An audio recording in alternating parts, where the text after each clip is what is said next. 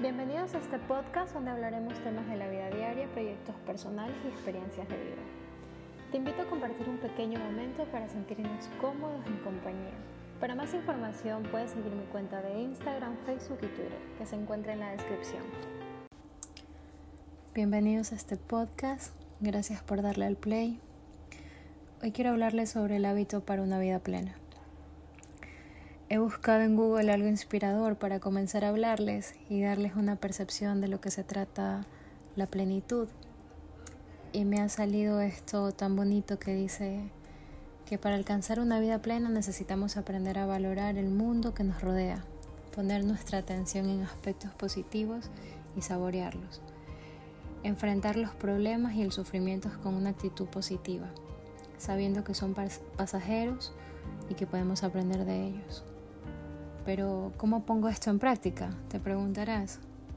Bueno, eh, yo no soy psicóloga, pero he pasado mi niñez y mi juventud con muchos de ellos, eh, porque yo sufría depresión y ataques de ira, y emocionalmente dependía de otras personas. Eh, mis ganas de hacer algo dependían de terceros por mucho tiempo. Me refugié en la comida y en múltiples vicios. Cada fin de semana en una fiesta diferente para hacer, sentirme feliz pero cuando terminaba la fiesta eh, mi felicidad se desvanecía. Pero dejando de lado mi vida y todos mis dramas, llegué a la conclusión de que de nada servía si yo no quería poner de mi parte. Bueno, eh, en fin, que el plan para una vida plena se estructura de la siguiente manera, o de esta manera lo estructuré yo. El primer punto es, busca en ti cuál es la raíz de tu tristeza. Sí, así estás escuchando porque si te encuentras aquí es porque no estás conforme con tus emociones. Quiero que lo escribas en un papel, yo sé que suena ilógico, porque solo eres tú escribiendo un papel que nadie leerá, pero por favor tómate el tiempo de escribirlo. Todo lo que te frustra, las molestias que te causan, desahógate, desahoga esa tristeza o cualquier sentimiento negativo que sientas. Y cuando termines de escribir quiero que lo mentalices que todo ese sentimiento negativo se despoje de ti y que se vaya en ese papel. No tomes nada personal. Si te afectan los comentarios de terceros, no los escuches. Y si no puedes evitar escucharlos, recuerda que esos comentarios hirientes son el reflejo de ellos mismos. Enfoca tus objetivos. Seguro te encuentras en clases en línea, si estás luchando con un semestre un poco difícil, o quizás es muy fácil y créeme que enhorabuena, qué bien por ti. Pero si te encuentras desocupado y quieres y tienes que adoptar un nuevo hábito para poder mantener la mente distraída, por ejemplo, leer, hacer un deporte, hay tantos hobbies que puedes adoptar. Eh, lo primordial es que enfoques tu mente en pensar de manera distinta. Intenta ser independiente en este proceso. Bueno, te preguntarás el por qué. Te explico. Cuando haces algo, solo tienes, cuando haces algo solo, tienes la claridad para, para pensar y la concentración para hacer bien las cosas. Este proceso no lo tomes como una obligación. Todo lo que hagas por tu bienestar, tienes que hacerlo con ánimo. Sé más empático. Seguramente has escuchado que todo lo que das recibes. La felicidad se basa más en dar que en recibir. Y no hablo de cosas materiales. Puedes decirle a la gente lo que te gusta de ellos, ayudar a tu madre en casa, ser más cortés, aunque la gente no, no sea tan empática contigo. Recuerda que es importante que no tomes nada de manera personal, como te lo dije anteriormente. Y créeme que al final del día te irás a la cama con el corazón contento, porque diste algo bueno de ti. Evita juntarte con personas negativas. Esto es principal. O sea, la negatividad es muy contagiosa.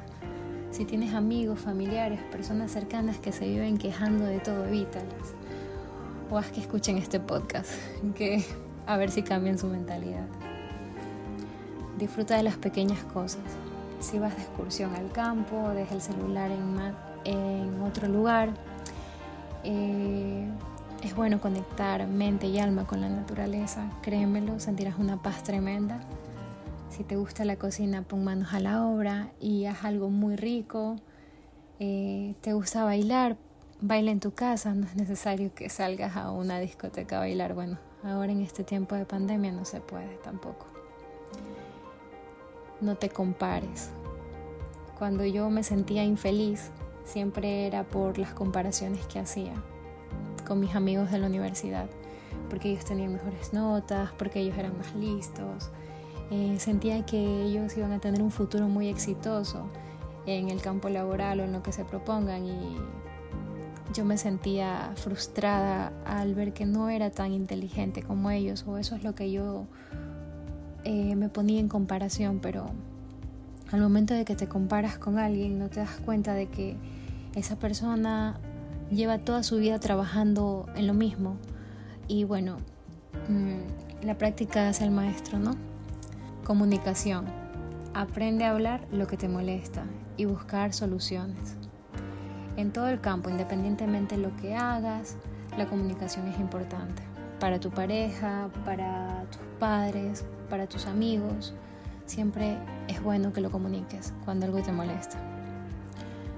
Dedica un tiempo para ti, para amarte de, la manera en que quieras.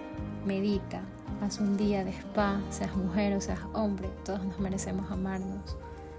Sale con tus amigos, tómate un vino, una cerveza, así sea en tu casa, pero quiero que te dediques a ti y a lo que te gusta, porque eso te hace recordar lo valioso que eres. Y por último, recuerda que tú no puedes controlar lo que pasa a tu alrededor, pero sí puedes no interiorizar algo negativo.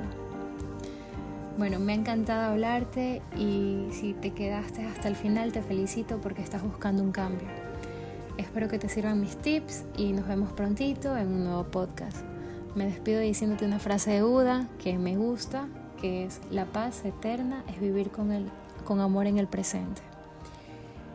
Vive el día a día, te espero ver próximamente en mi nuevo podcast y bueno, pues nada, mucha luz y mucho amor para ti.